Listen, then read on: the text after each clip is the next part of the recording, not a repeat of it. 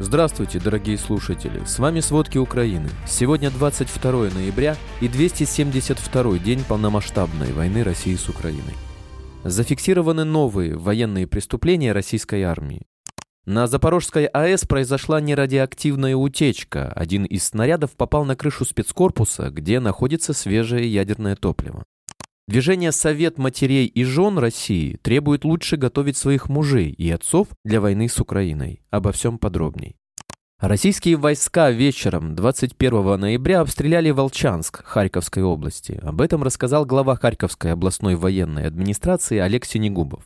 Российские войска ударили из реактивных систем залпового огня прямо по жилому сектору. Ранены два человека. 57-летняя женщина и 60-летний мужчина. Оба госпитализированы, получили взрывные травмы и осколочные ранения. Их состояние медики оценивают как среднее. Войска России, отступившие из Херсона на левый берег Днепра, продолжают обстреливать мирных жителей города. Об этом сообщил заместитель руководителя Офиса президента Украины Кирилл Тимошенко в Телеграм. По его словам, прилет в квартиру был зафиксирован в Днепровском районе города. Есть пострадавшие. На месте работают спасатели и экстренные службы. В офисе президента считают, что войска России начали полномерный обстрел Херсона с левого берега для того, чтобы отомстить местному населению. Российские военные продолжают массово брать в плен местных жителей Мелитополя и совершают по отношению к ним настоящие зверства. Об этом сообщил мэр Мелитополя Иван Федоров. По сообщениям мелитопольцев, которых российские военные садили на подвал и которым удалось вырваться на подконтрольную Украине территорию, людей держат в застенках месяцами, а некоторых с начала оккупации. По словам Федорова, пытки электрическим током – это обязательные издевательства. Мэр заявил, что пленных используют как учебные пособия по издевательствам для мобилизованных россиян. Террор на оккупированной территории ежедневно увеличивается. Россияне мстят за отсутствие побед на поле боя. Прокуроры фиксируют новые военные преступления российской армии в Херсоне. В освобожденном от российских войск городе установлены места застенков в четырех зданиях. Об этом сообщил офис генпрокурора Украины в Телеграм. С места обыска также изъяты части резиновых дубинок, деревянная бита, аппарат, которым россияне пытали мирных жителей током, лампу накаливания и шары из стен. Во время проведения следственных действий с пострадавшим в подвале одного из офисных зданий, где российские военные также устроили застенку, правоохранители обнаружили часть металлопластиковой трубы, наручники и другие вещи. Продолжается досудебное расследование в рамках уголовного производства по факту нарушения законов и обычаев войны. В Украине остается потенциально опасным относительно взрывоопасных предметов около 175 тысяч квадратных километров территорий, что составляет 30% от общей площади государства. Накануне стало известно, что в Харьковской области российские войска во время отступления заминировали детские кроватки в детских садах. Также опасен все еще частный сектор. В Салтовском районе Харькова 11 ноября днем на взрывном устройстве подорвались двое детей. Позже их состояние оценивалось как среднее.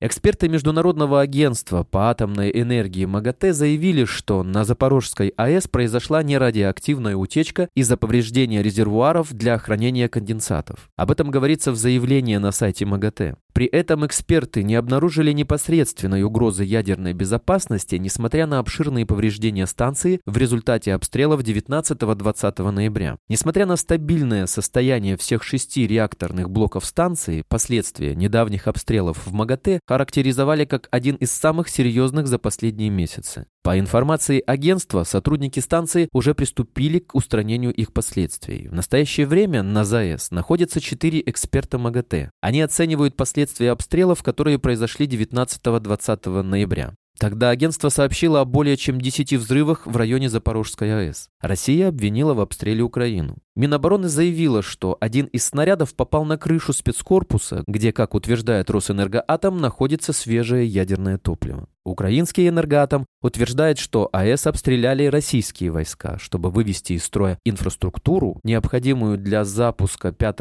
и 6 энергоблоков и возобновления производства электроэнергии для нужд Украины.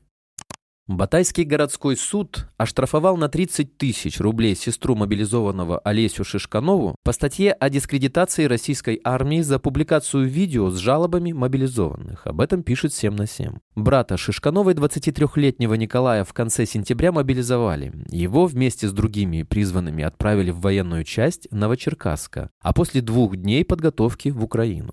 Он и его сослуживцы записали видео. В нем говорится, что их не обеспечили необходимым вооружением и обмундированием. Видео было размещено на ресурсах Батайск города, администратором которого является Шишканова. После этого она вместе с другими жителями Батайска, женами и матерями парней с видео написали коллективные жалобы на неэффективное обеспечение и потребовали вернуть мобилизованных, чтобы должным образом подготовить их к военным действиям. Родственники российских мобилизованных и солдат-срочников ранее объединились в Совет матерей и жен. В организацию вошли женщины из 89 городов России. Вместе они уже обращались к президенту Владимиру Путину и к министру обороны Сергею Шойгу в правительство России, в главную военную прокуратуру, ездили в штаб Западного военного округа в Санкт-Петербурге, где стояли на холоде около несколько часов, чтобы добиться встречи с уполномоченными.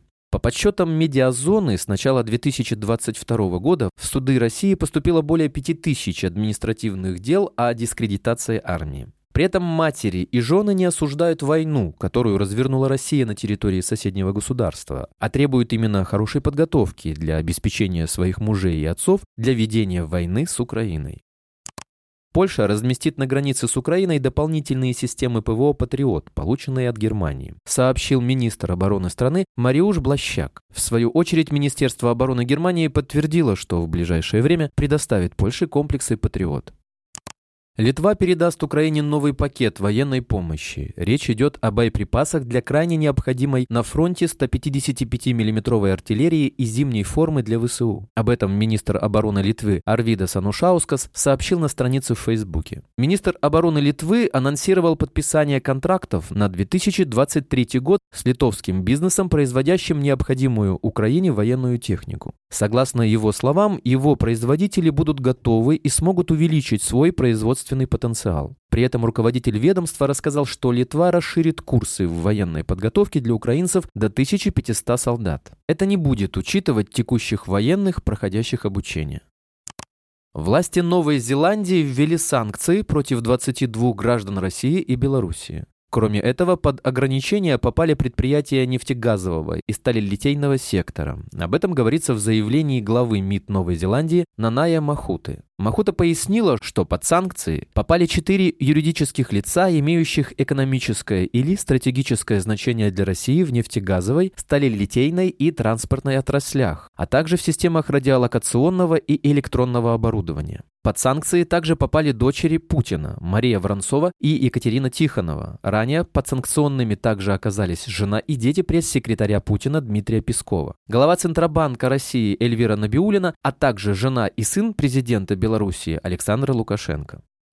Парламентская ассамблея НАТО признала Россию государством-террористом и призвала создать специальный международный трибунал для наказания российских преступников. Об этом сообщил глава постоянной делегации Украины в парламентской ассамблее НАТО Егор Чернев. Резолюция содержит ряд важных для Украины решений. Речь идет об увеличении поставок Украине вооружения, разработке конкретных шагов по вступлению Украины в НАТО, создании механизмов взыскания репараций с России за нанесенный Украине ущерб. В резолюции также закреплен принцип о том, что НАТО будет поддерживать Украину столько, сколько потребуется.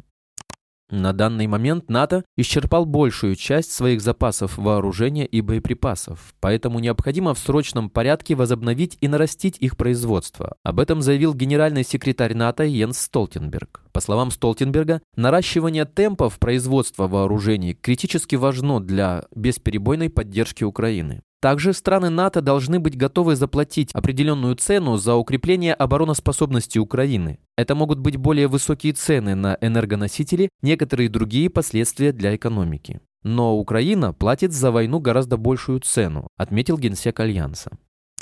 Напомним, Германия предоставила Украине новую партию военной помощи. В новый пакет вошли боеприпасы для реактивной системы залпового огня «Марс-2» и три большегрузных полуприцепа М1070. Также передали 17 автомобилей для пограничников, 10 датчиков защиты от дронов и 20 специальных приборов для электронных устройств для защиты от беспилотников. Вместе с тем в список вошли 116 полевых обогревателей. Сама Украина тоже производит вооружение. Недавно государственный концерн «Укроборонпром» анонсировал выпуск 152 миллиметровых снарядов, которые будут использовать украинские защитники на всей линии фронта.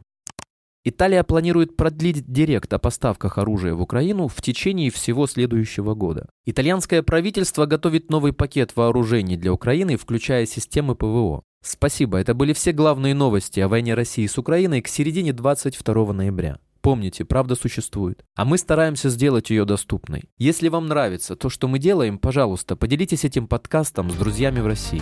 Также, если вы хотели бы помочь нам делать материалы еще более качественными, пожалуйста, оставляйте фидбэк. Это очень важно для нас и для распространения правдивой информации. До встречи.